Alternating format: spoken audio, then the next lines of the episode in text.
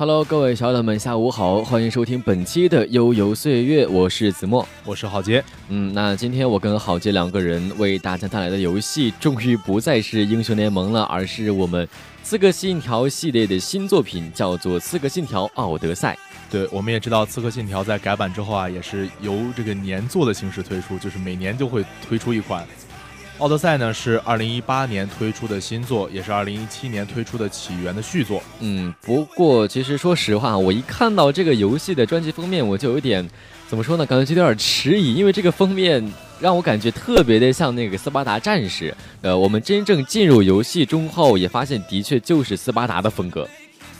对这款游戏呢，也表现的就是斯巴达人的生活和战斗啊，所以也有很多人说这款游戏其实就是。狂战士信条斯巴达，嗯，对，我觉得这个名字可能还是比较贴切的，呃，而且怎么说呢，育碧也是每年都在为这个游戏，可以说这个非常有名的 IP 投入非常多的人力、物力和财力，然后每年也是给我们带来不一样的感觉和期待，所以至于这款游戏到底如何，我们还是一起来深入的探讨一下。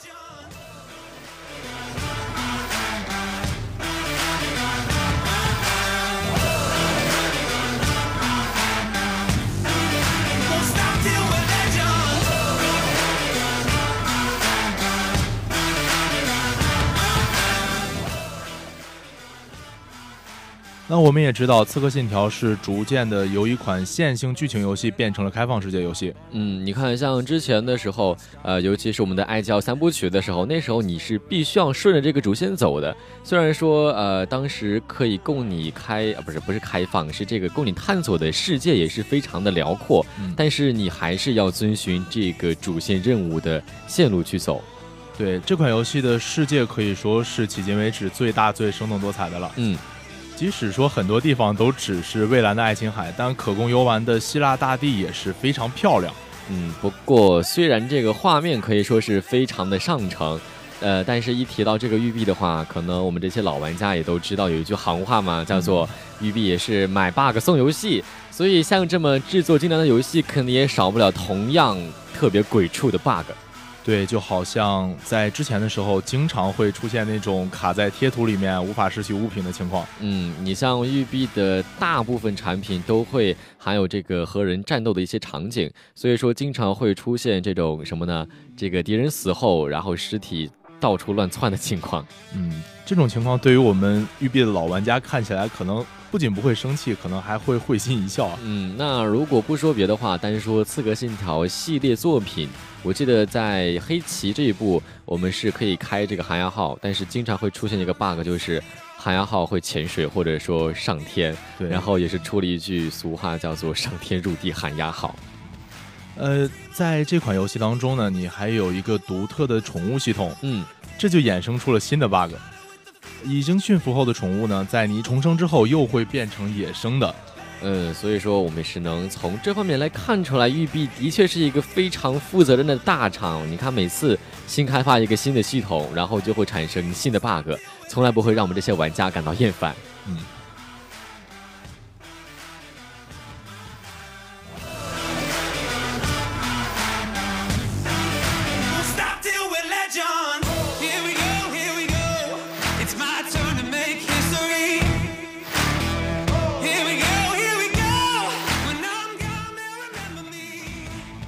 刺客信条：奥德赛》也是系列首次允许玩家选择男性或者女性当主角。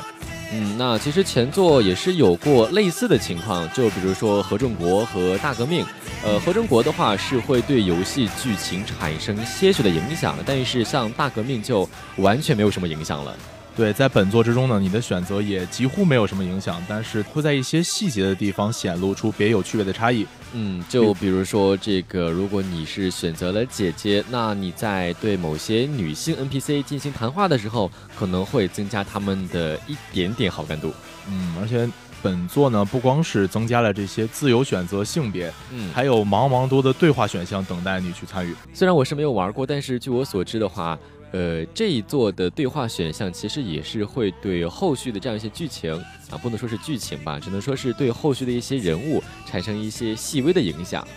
对，有些选项呢会影响你开启后续的支线任务，或者影响一些剧情人物的死亡或者是生还。嗯，那其实讲到这里，可能我们大家就会容易想起，呃，像巫师三啊，或者是辐射四这样一些通过对话会影响后续的一些人物命运的一些游戏。对你说起巫师三啊，我就想起来我在巫师三做选项的时候真的是特别纠结啊，因为两方都不是什么好的选项。嗯，经常可能选了这个，然后另一个就会因为这个原因死去，或者选另一方，反正最后的话，不管你选哪一边，都不会有什么特别好的结果。嗯，我们刚才也说到，《奥德赛》里面有很多对话选项，虽然对整个剧情没有什么太大的影响，但是也是会影响你的善恶值。嗯，如果说到善恶值的话，我们可以发现它可能又是借鉴了像呃质量效应这样的一些游戏，里面也会有一个善恶值的系统。不过你像质量效应的话，可能呃这个善恶值也会影响你最终的剧情，或者说你这个剧情的结局。但是像奥德赛也是完全没有什么影响的。对，奥德赛里面虽然不会影响剧情，但是会出现这些雇佣兵啊来追捕猎杀你。嗯。呃，这些雇佣兵呢，其实也是很简单了。有很多玩家经常会把这些雇佣兵当做一个送经验、送装备的任务。嗯，毕竟他们的装备可能是爆出来史诗级或者是传说级，而且给的这个金钱奖励也是非常丰厚的，所以可能会有一些，呃，怎么说呢，比较追求极致的玩家会专门为了去打这些雇佣兵去刷钱，然后去做一些偏向于恶方面的事情。嗯，那这些玩家啊，就会在后面遭受到惩罚，因为后面你有会潜入堡垒的任务，在这个时候，你就会发现自己不停的把善恶值往恶的方面推，以促进佣兵出现这件事是多么的愚蠢了。嗯，就比如说，如果你嗯不想打狂战士信条了，突然想潜入了，然后这时候一队佣兵来追杀你，就非常难受了。嗯。那说起狂战士啊，本作的战斗方面确实是历系列历来做的最好的。嗯，呃，在战斗方面，它是延续了去年起源的做法。把战斗变成了这些轻重攻击、各种不同的武器相结合的自由的战斗。嗯，你像在前作起源当中，其实在我玩的时候是比较惊奇的，因为我还是第一次发现，哎，刺客信条也有了这个武器系统。呃，你像有什么长剑啊、长矛呀、手杖啊、盾牌呀等等等等各种神奇的武器，而且这些武器也开始分起了品质，像什么普通、稀有、史诗、传说。然后打敌人的时候，可能就会有一种开炉石传说卡包的感觉，就特别期待那个金灿灿的那个传说级的武器。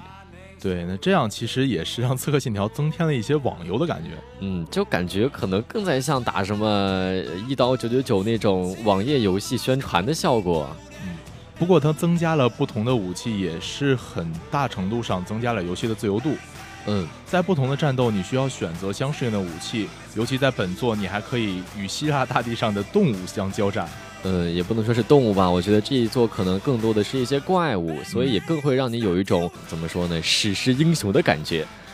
而且这一座还有一个比较大的怎么说特点，就在于还有非常多具有特色的战斗方式。就比如说，你可以把敌人的盾牌抢夺下来，然后发出致命的强力一击，或者是进行自我治疗。对你还可以发出那种花样百出，让人感觉可以干掉一支小型军队的特殊弓箭。当然，还有游戏中独有的这个斯巴达踢击，毕竟你是扮演的斯巴达战士啊。嗯，我觉得可能这个游戏专辑封面上当时那个人物所摆出的姿势，就是比较熟悉的斯巴达踢击了，看起来也是非常的威猛有力。嗯。本作主打的另一大战斗方式就是海战。嗯，海战的玩法呢，也是我们所熟悉的船只冲撞啊、投掷标枪之类的。对你像这个船只系统，好像是从三代啊，从我们的康纳开始就已经引入了这个船只的系统。呃，当然当时这个船是，嗯，怎么说呢，比较坚固的，用木头做成的船。但是，呃，好像从起源开始的话，那个船就已经变成了。类似于用稻草做成的船，然后武器也单纯的只是在上面的弓箭兵进行射击。对，因为本作是将时间线摆在了古希腊时代，嗯，就比上一座还要早了二百多年。所以说，如果这个时候用枪炮也是不太现实，有一种穿越时空的感觉。为了凸显本作这个海战啊，育碧公司显然也是煞费苦心。嗯，你随时随地都可以提升自己船只的属性，并且。制服敌人，把他们招募到自己的船只上。嗯，所以说，尽管看起来这个船只是比之前的黑旗或者说呃之前三代康纳的时候那个船只是要简陋很多的，但是海战却仍然会让你感觉非常的真实和酣畅淋漓。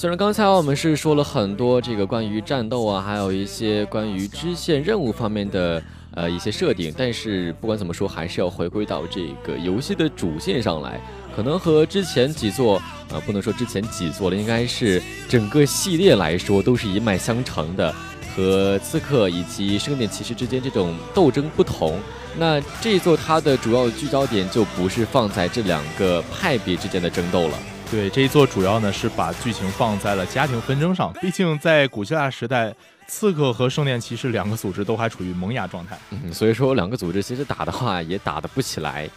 嗯，本作的家庭纷争是呈现了各种各样的剧情转折，也出现了很多出色的配角人物，真的会让人很感动。嗯，而且还有一些情节也会让你比较印象深刻。但是我觉得必须要吐槽的一点就在于，他为了让你去完成这个主线任务，是一定要给你产生非常非常多的小的任务的。对，因为我在玩的时候就感觉非常的无聊，因为我在绕了大半个希腊进行了六个小时的游戏之后，才终于打到了这个主线。嗯，这个时候可能我们都是已经比较疲乏了，所以在看这种非常感人的剧情，也没有什么感触了。嗯，这一点真的很让人觉得遗憾，因为就是有了这些动人的桥段，才让我们觉得这个游戏更加的精彩。嗯，而且这些桥段其实也是可以赋予你这个游戏人物一种更加生动，或者说呃更加真实的这样一种个性，让我们更加容易去记住它。但是你去加上这些任务的话，可能会引起我们的疲乏，导致对这个整个剧情或者说这些剧情人物的印象就不是那么深刻了。嗯。在通关了茫茫多的主线之后啊，游戏依然有很多的内容等待我们去发掘。嗯，你甚至会不知道接下来该去哪个地方，因为本作的地图真的是非常大。嗯，那这也是和之前几座是有相似之处的，而且可能也是借鉴了其他一些三 A 大作的经验。呃，比如说蝙蝠侠呀，你还是可以在完成你的这个抓捕罪犯的活动之后，继续进行活动，或者是其他游戏。呃，就是你在完成主线任务之后，仍然是继续可以在地图里畅游的。而且本作还增加了很多传奇的生物啊，让我在玩的时候就有一种怪物猎人的感觉。呃，那可能这个还可以改名叫做怪物猎人斯巴达狩猎者。总体来说呢，《刺客信条：奥德赛》在它的世界构建、环境构造以及玩法设计方面都很不错。嗯，游戏中所呈现的古希腊世界呢，也十分美妙。让人在通关之后也真的是难以忘怀。所以说，虽然这个游戏还是有一些瑕疵的，以及各种神奇的 bug，但是总体而言还是一部优秀的续作。